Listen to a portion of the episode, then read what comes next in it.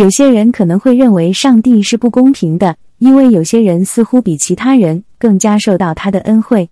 例如，一些人可能天生就有较好的家庭背景和社会经济地位，而另一些人则可能生活在贫困或艰难的环境中。然而，我们需要认识到，上帝并不是要让每个人都过着完全相同的生活。他给予我们自由意志，让我们能够选择自己的路，也让我们在过程中学习和成长。这意味着每个人都有自己的挑战和困难，也有自己的成功和幸福。此外，我们需要注意到，上帝的时间和方式并不一定符合我们的期望和想法。有时候，我们可能会感到上帝在我们的生命中没有及时的出现，或没有回应我们的祈祷。但是，我们需要相信上帝的计划和目的，这些可能远远超出我们的理解和想象。总的来说，虽然有时候我们可能会感到上帝是不公平的，但我们需要相信他的爱和正义。他关心每个人。并会在我们最需要的时候帮助我们，让我们将信心和信任放在他身上，并与他同行，这样我们才能真正体验到他的恩典和祝福。在中国传统文化中，诗被描述为一种没有生命力的尸体，但又有着某些超自然的能力。这个概念在许多中国文学、电影、电视剧等作品中都有所体现。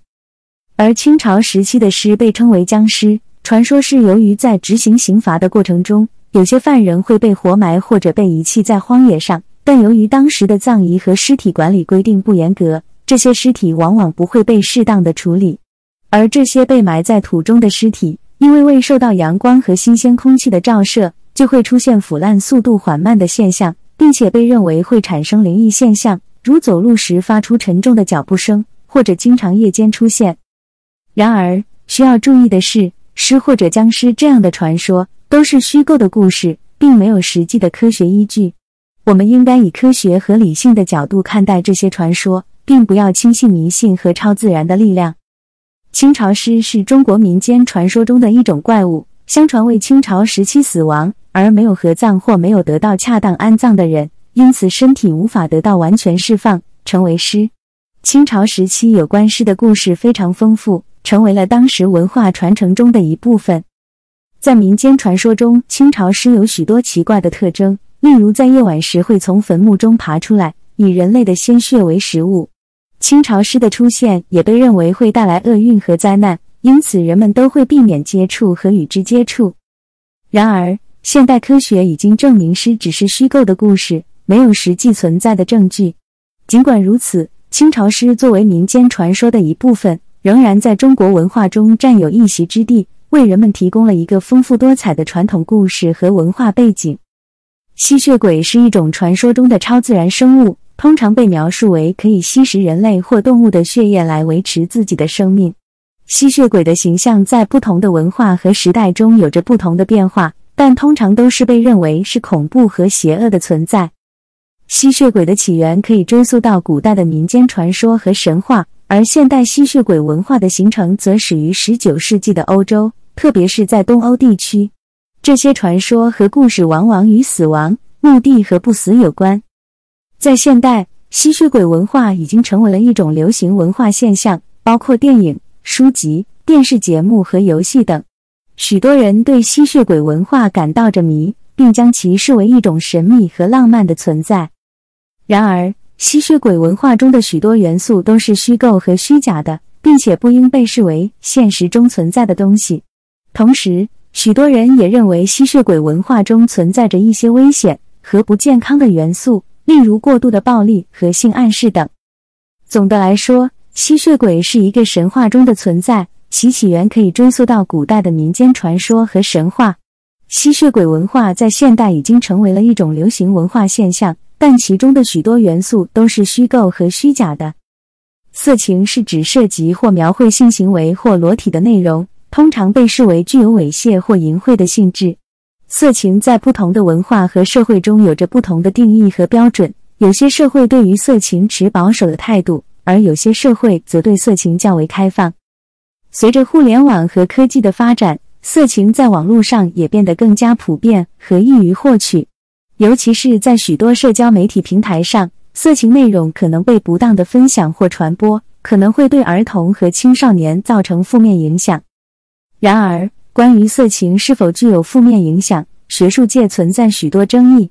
一些研究表明，长期接触色情内容可能会对人的性观念和性行为产生影响，甚至导致对性的上瘾。而另一些研究则认为，合理使用色情内容对人的性观念和性行为没有显著的负面影响。总的来说，色情是一个具有争议性的话题，其对人的性观念和性行为是否具有负面影响，存在学术界的不同看法。人们需要以理性和健康的态度来对待色情。避免对自己和他人造成伤害。手淫是指个人使用手或其他器具对自己的生殖器进行刺激，以达到性快感和性高潮的行为。手淫是一种自慰行为，通常在私密场所进行。手淫在不同的文化和社会中可能被视为一种不道德或违法的行为，也可能被视为一种自然的生理反应。许多人认为手淫是正常的性行为。可以帮助减轻性欲和压力，并且不会对健康造成负面影响。然而，长期过度的手淫可能会对身体和心理健康造成负面影响。过度手淫可能导致生殖器过度磨损，降低生殖能力，同时也可能导致性欲和性行为上的上瘾，对心理健康造成负面影响。因此，手淫应该以健康和节制的方式进行，避免过度。总的来说。手淫是一种常见的性行为，可以作为一种释放性欲和减轻压力的方式。但是，长期过度的手淫可能会对身体和心理健康造成负面影响，因此需要以健康和节制的方式进行。见鬼通常指的是看到超自然现象、幽灵、鬼怪等。在不同的文化和信仰中，人们对于鬼魂和超自然现象的信仰和观念各不相同。在许多文化和信仰中，人们相信死后的灵魂会继续存在，有时候他们会出现在活人面前，以各种方式与人类互动。在这些文化中，人们对于死者的尊重和敬畏，以及对超自然现象的信仰和敬畏，都被视为非常重要的。然而，在现代科学的角度来看，许多所谓的见鬼现象可能是由大脑的生理反应、幻觉或其他心理因素引起的。这些现象可能是人们对于恐惧、压力。焦虑等情绪的反应，而非超自然现象的证据。因此，科学界对于超自然现象和鬼魂的存在仍然存在争议和不同的看法。总的来说，人们对于超自然现象和鬼魂的信仰和观念因文化、信仰等因素而有所不同。然而，现代科学的角度提醒人们，许多所谓的见鬼现象可能是由心理因素引起的。人们需要以理性和客观的态度对待这些现象。避免因信仰而盲目追求超自然现象，产生不必要的焦虑和恐惧。镜子的鬼是一种常见的民间传说和恐怖故事，在不同的文化和地区都有相关的传说和故事。根据这些传说和故事，镜子被认为是一个通往另一个世界的门户。镜子中可能会出现超自然现象，如幽灵、鬼魂等。有些故事中还认为，如果在晚上照镜子，可能会看到自己的镜像中出现一个鬼魂或幽灵，并且如果不小心与镜子的鬼对视太久，可能会受到诅咒或遭受不幸。然而，科学的角度来看，这些传说和故事都是无根据的。镜子只是一个反射物体，不可能成为通往另一个世界的门户，也不可能出现鬼魂或幽灵。如果看到镜子中的镜像，只是看到了自己的影像，并不会对人造成任何影响。总的来说，镜子的鬼是一种常见的民间传说和恐怖故事，有些人会因此感到害怕或不安。然而，科学的角度来看，这些故事都是无根据的。镜子只是一个反射物体，不可能成为通往另一个世界的门户，也不会出现鬼魂或幽灵。迷信是指人们在没有科学根据的情况下，对某些事物或现象产生过度信任或恐惧的心理状态。迷信的特点是缺乏理性和科学性，只是基于传闻、陈述、经验、信仰等非科学的因素形成的看法和观念。迷信在人类的历史上非常常见，并且在现代社会仍然存在。例如，在某些地区，人们仍然会相信一些与科学相矛盾的迷信观念，如风水、占卜、方位学、仪式等等。这些观念并不能被科学所证实。却会影响人们的行为和生活方式。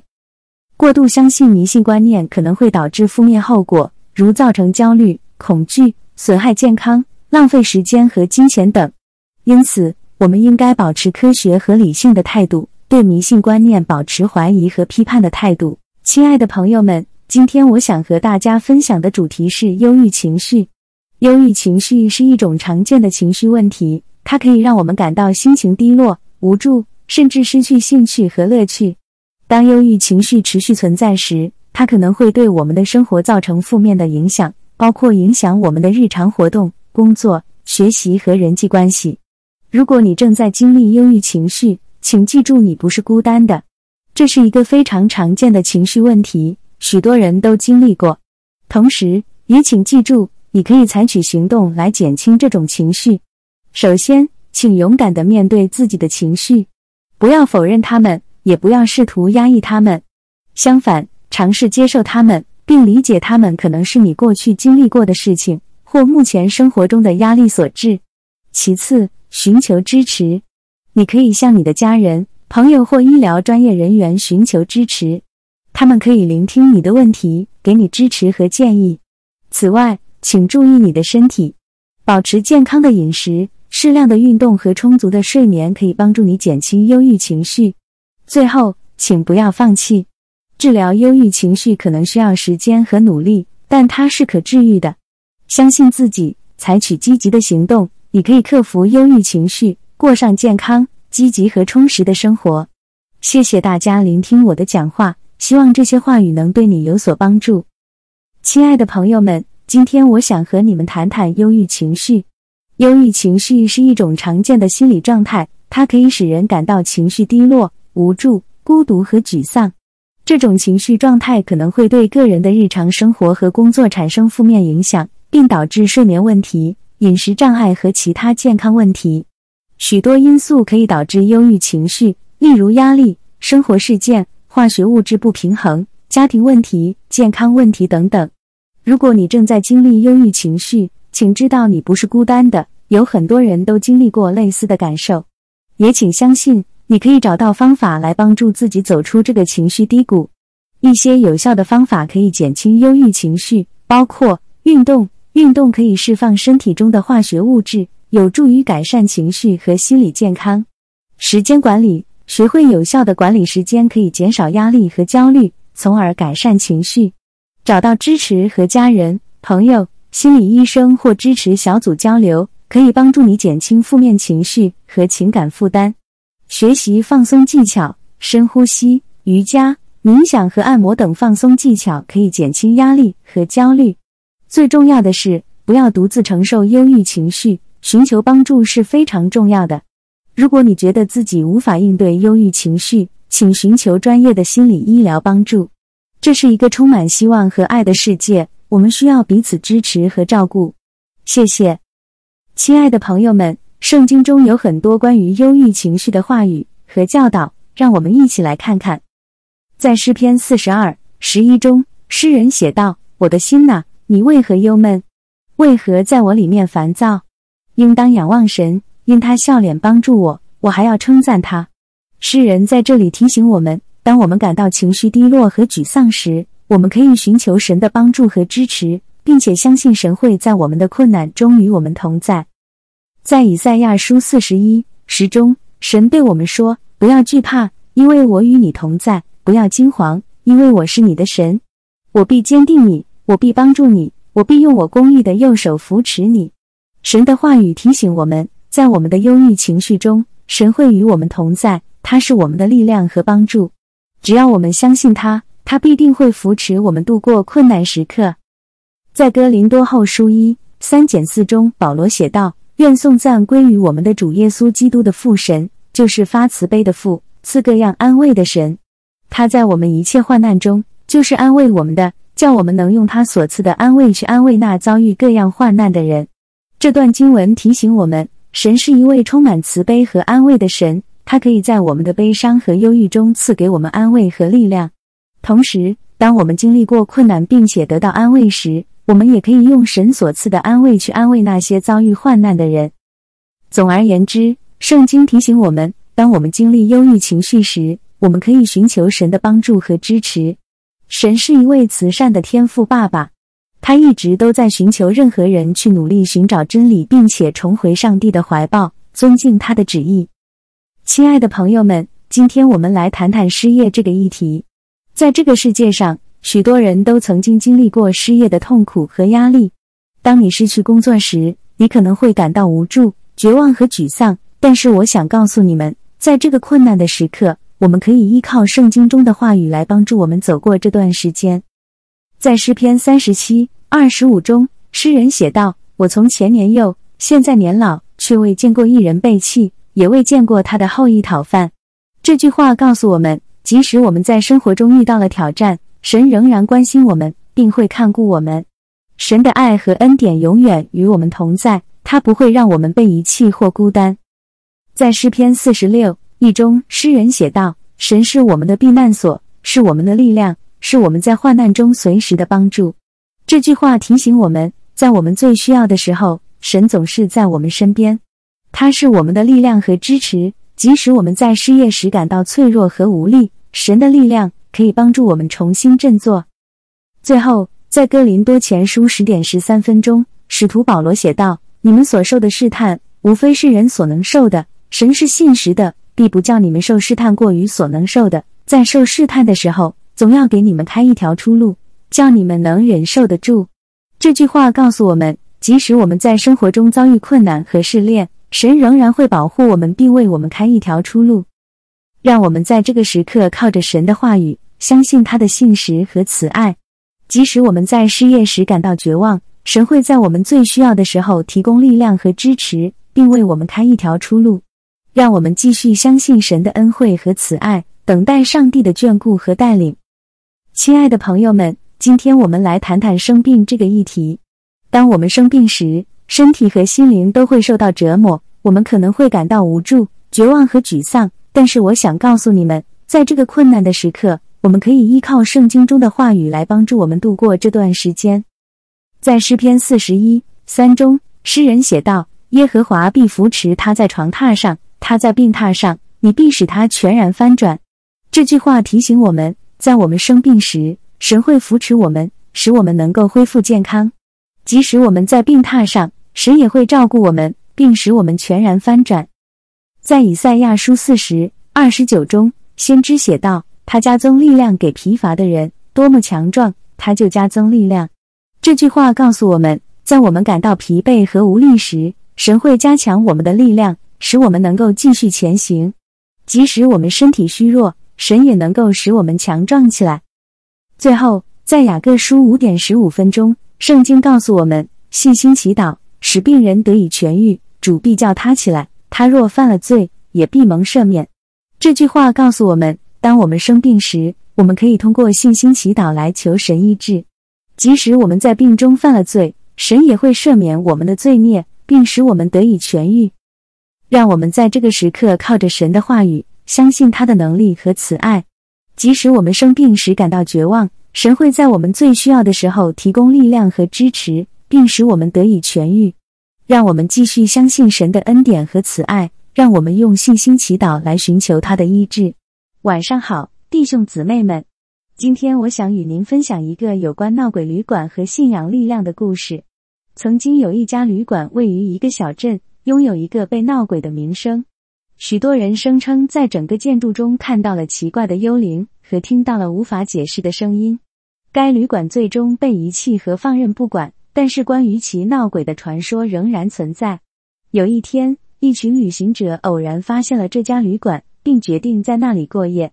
当他们进入自己的房间时，他们不禁感到一种不安的感觉。空气中充满了一种诡异的能量，似乎缠绕在他们的皮肤上。当夜晚进行到一半时，旅行者被从墙壁和地板发出的奇怪声音惊吓了。他们试图忽略它。然后重新入睡，但声音只变得更大声和更频繁。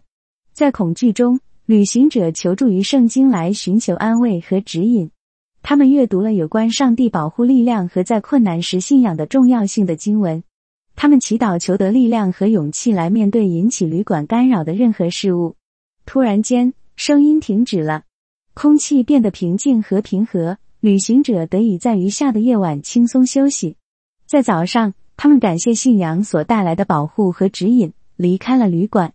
弟兄姊妹们，这个故事提醒我们，面对恐惧和不确定性时，信仰的力量是无穷的。无论我们面临什么样的挑战，我们都可以依靠上帝，并从他的话语中寻找力量和指引。让我们紧紧抓住我们的信仰，并信任他的保护，即使在最黑暗的时刻也是如此。阿门。各位弟兄姊妹。今天我想和大家分享一个关于梦魇和信仰的故事。曾经有一个人，每晚都被可怕的梦魇困扰着。他在梦中看到各种恐怖的景象，感到非常恐惧和无助。他试图做各种事情来摆脱梦魇的折磨，但似乎都没有用。终于，他想起了信仰。他开始阅读圣经，寻求上帝的安慰和指引。他阅读有关神的保护和平安的经文。并祈祷上帝帮助他摆脱梦魇的困扰。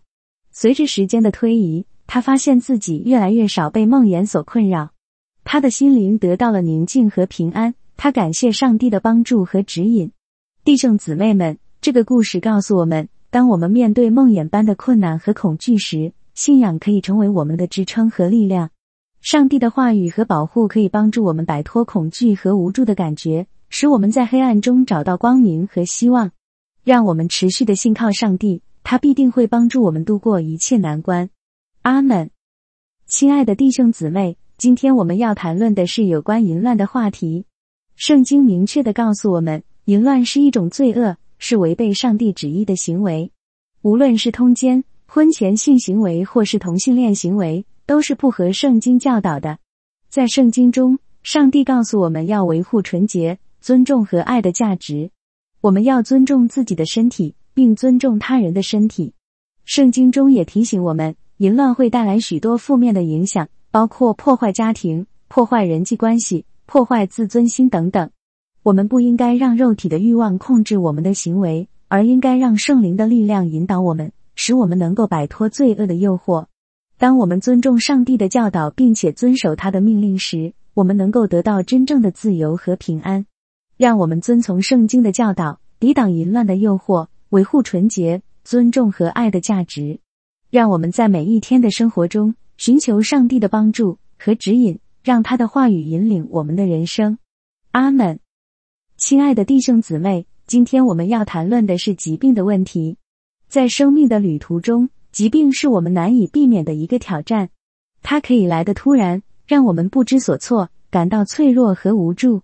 但是，当我们深陷疾病的困境时，我们可以信仰上帝，并在圣经中寻求安慰和支持。圣经告诉我们，上帝是医治我们身体和灵魂的主，他有无限的慈爱和全能，能够医治我们的疾病并恢复我们的健康。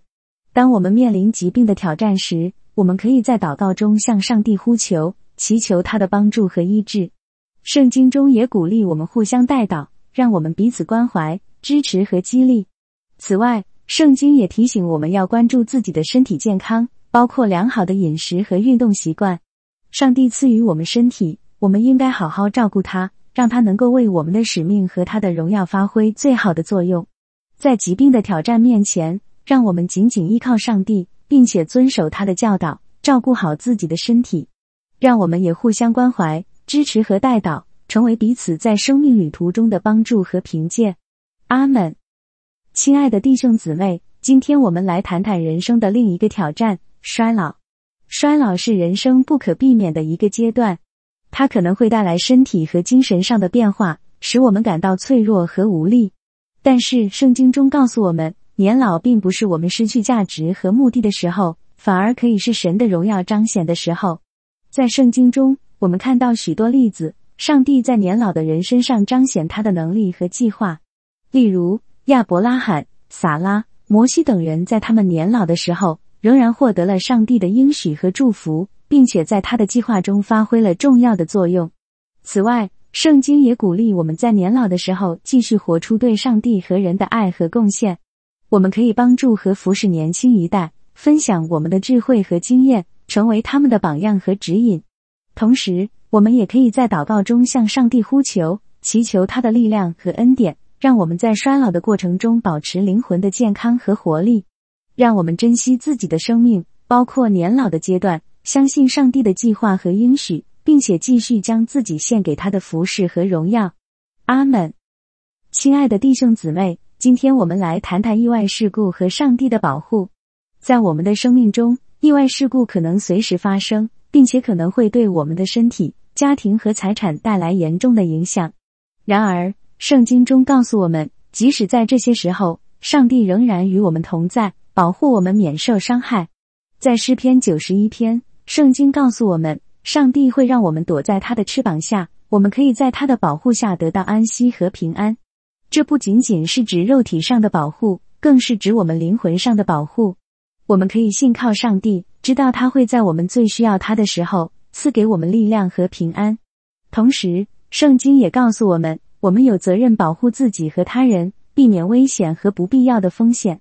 我们可以谨慎的行动，寻求智慧和指引，避免任何可能导致意外事故的行为和环境。让我们在生活中时刻保持警醒和谨慎。同时信靠上帝的保护和恩典。当意外事故发生时，让我们不要害怕或惊慌，相信上帝会与我们同在，保护我们并赐给我们平安。阿门。亲爱的弟兄姊妹，今天我们来谈谈失去亲人和上帝的安慰。在我们的生命中，我们经常会失去我们爱的人，这是一个极其痛苦的体验。失去亲人可以带来深深的悲伤和孤独感，但是。我们可以信靠上帝的安慰和恩典，并在他的力量中找到力量和安慰。在启示录二十一四中，圣经告诉我们，上帝将失去我们每一滴眼泪，没有死亡，没有悲伤，没有哀悼，也没有疼痛。这是一个美好的应许，让我们知道，即使我们失去了亲人，他们在天堂中得到了永恒的安息，而我们也会在上帝的面前与他们重逢。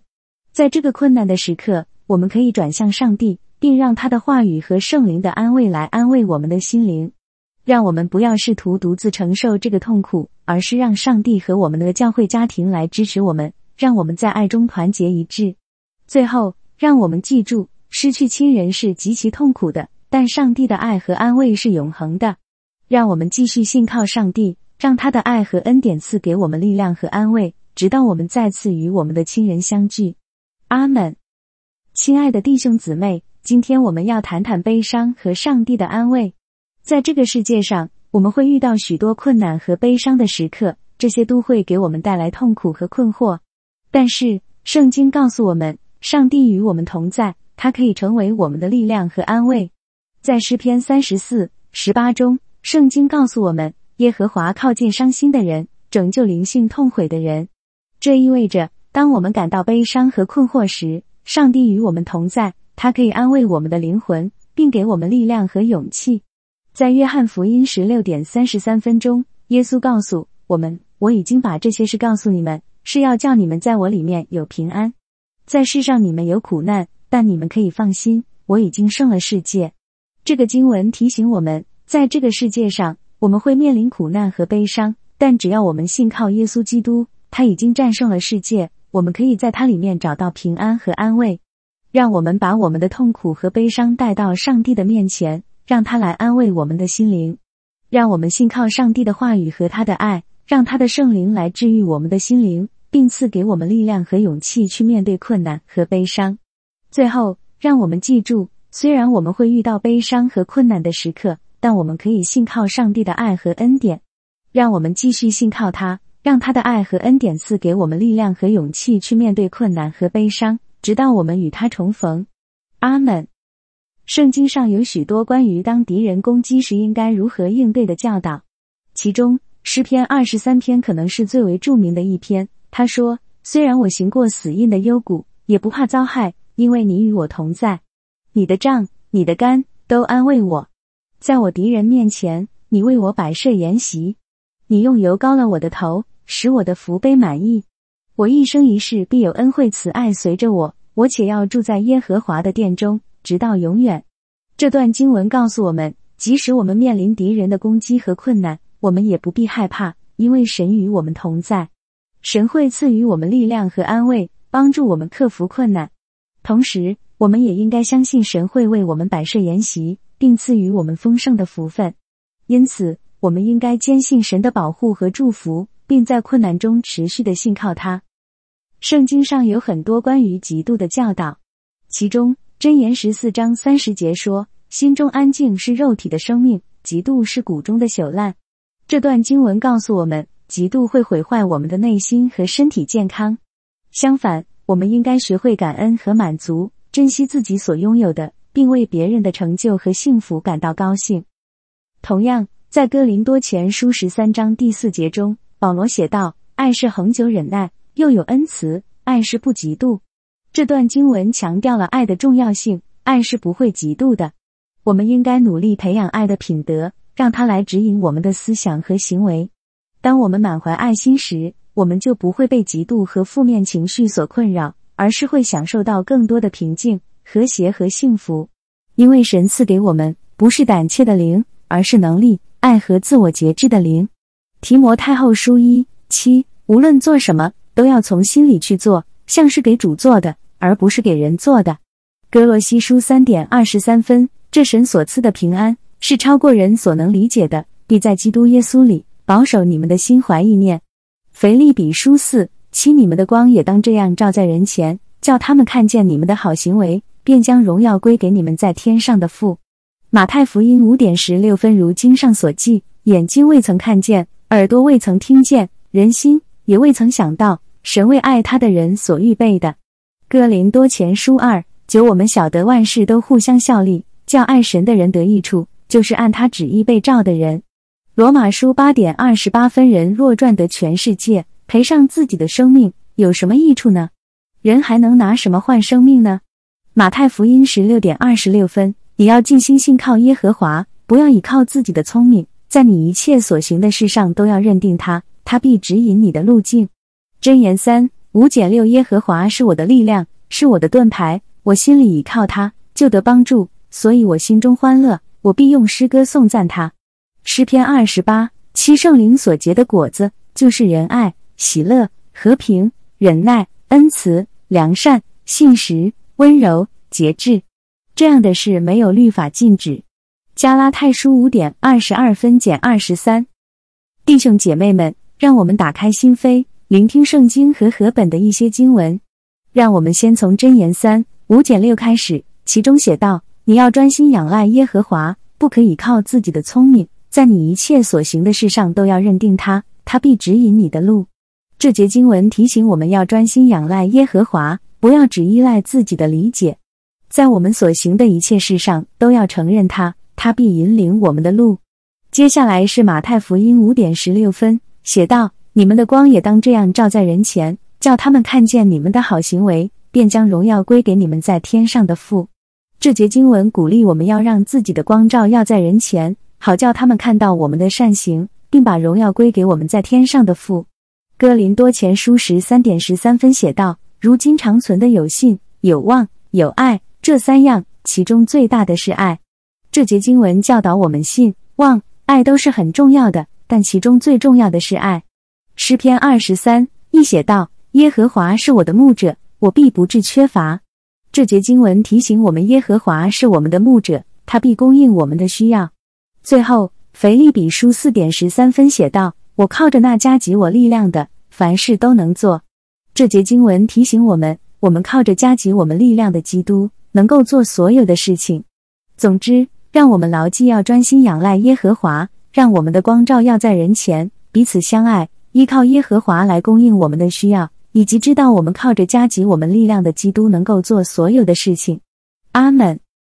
马可福音十点二十七分是。一个强而有力的经文提醒我们，神的能力是无限的。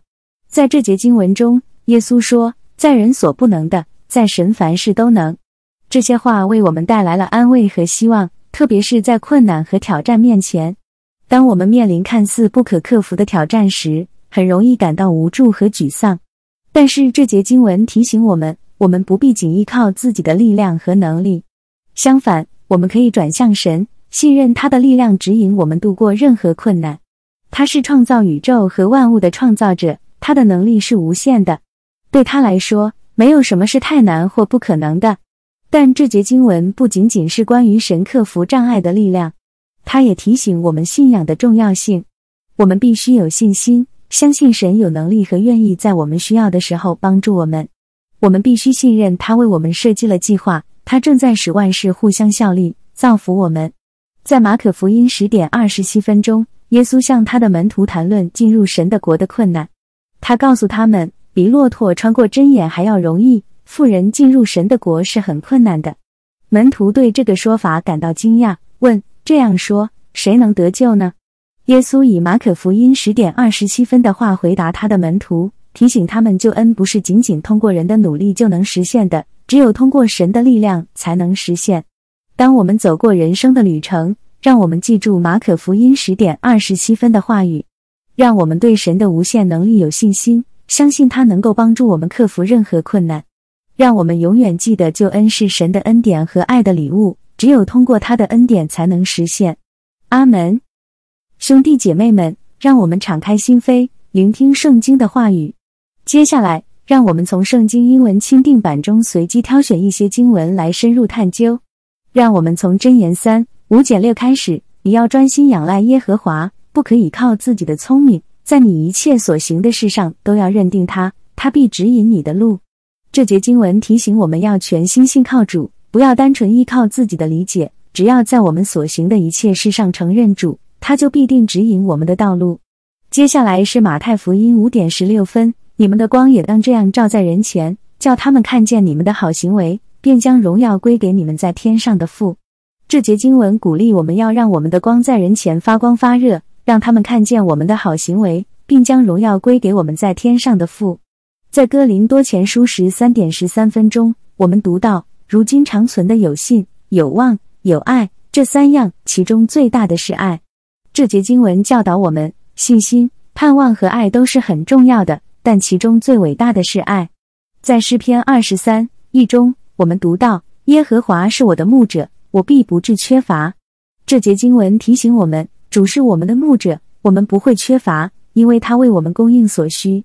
最后，在腓利比书四点十三分钟，我们读到：“我靠着那加给我力量的，凡事都能做。”这节经文提醒我们。我们能够靠着加给我们力量的基督做所有的事。总之，让我们记住要信靠主，让我们的光照在人前，彼此相爱，依靠主供应我们的需要，并知道我们能靠着基督加给我们力量做所有的事。阿门。马可福音十点二十七分是一节强而有力的经文，提醒我们神的无限能力。在这节经文中，耶稣说：“在人这是不可能的，在神凡事都能。”这些话对我们所有人都是一个安慰和希望的来源，尤其是在困难和挣扎的时候。当我们面对看似不可逾越的挑战时，很容易感到不知所措和无助。但这节经文提醒我们，我们不需要完全依赖自己的力量和能力，而可以转向神，信赖他的力量，引导我们度过任何挑战。他是创造宇宙和其中万物的主，他的能力是无限的，没有任何事情是对他来说太难或不可能的。但这节经文不仅关乎神克服障碍的力量，也提醒我们信仰的重要性。我们必须相信神有能力和愿意在我们需要时帮助我们。我们必须相信他有一个计划，并且他正在将万事合而为善。在马可福音十点二十七分钟，耶稣对门徒讲述进入神的国度的困难。他告诉他们，一头骆驼穿过针眼比一个有钱人进入神的国度更容易。门徒对这个说法感到惊讶，并问。那么谁能得救呢？耶稣用马可福音十点二十七分的话回答他们，提醒门徒救恩不是仅仅通过人类的努力就能实现的，只有通过神的力量才能实现。当我们走过人生的旅程时，让我们记住马可福音十点二十七分的话语，让我们对神的无限能力有信心，相信他有能力帮助我们克服任何困难。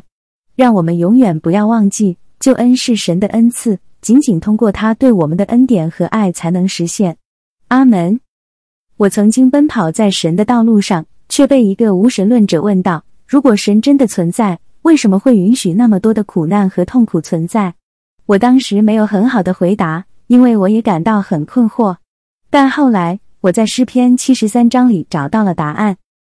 诗篇七十三章描述了诗人的内心挣扎，他看到邪恶的人繁荣昌盛。而一人却经常遭受苦难和困境，诗人感到这一切都不公平。他问道：“我差点把脚绊倒，我的脚几乎滑跌，因为我看见恶人的平安生活，一人却被困扰。”诗七十三二减三。但是，当诗人进入神的圣所，他开始看到事情的真相。他发现邪恶人的繁荣只是短暂的，他们最终会受到神的公义裁判。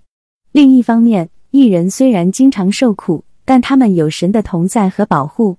诗人最终得出结论：至于我离神远离的人，我却将神为我的避难所，将主耶和华做我的避难所，好叫我述说你一切的作为。诗七十三二十八。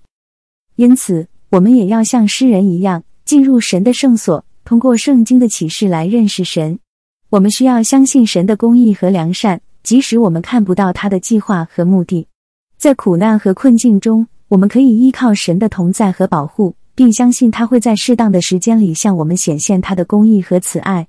让我们学习信心和顺服，将我们的生命完全交托给神。你们中间谁愿为首，就必做众人的奴仆。谁愿为大，就必做众人的仆人。马可福音十点四十四分。这段经文是耶稣在谈论追求权力和地位的问题。他告诉门徒们，这样的追求只会导致竞争和分裂。相反，我们应该以谦卑和服侍他人的心态来生活，就像耶稣所做的一样。作为基督徒，我们应该避免争权夺利的行为，而是要将我们的重心放在爱与服务他人上。耶稣在马太福音二十点二十八分钟说：“人子来，不是要受人的服侍，而是要服侍人，并且要舍命做多人的赎价。”这是一个强有力的提醒，提醒我们跟随耶稣的路是服侍他人，而不是自我中心的追求权力和荣誉。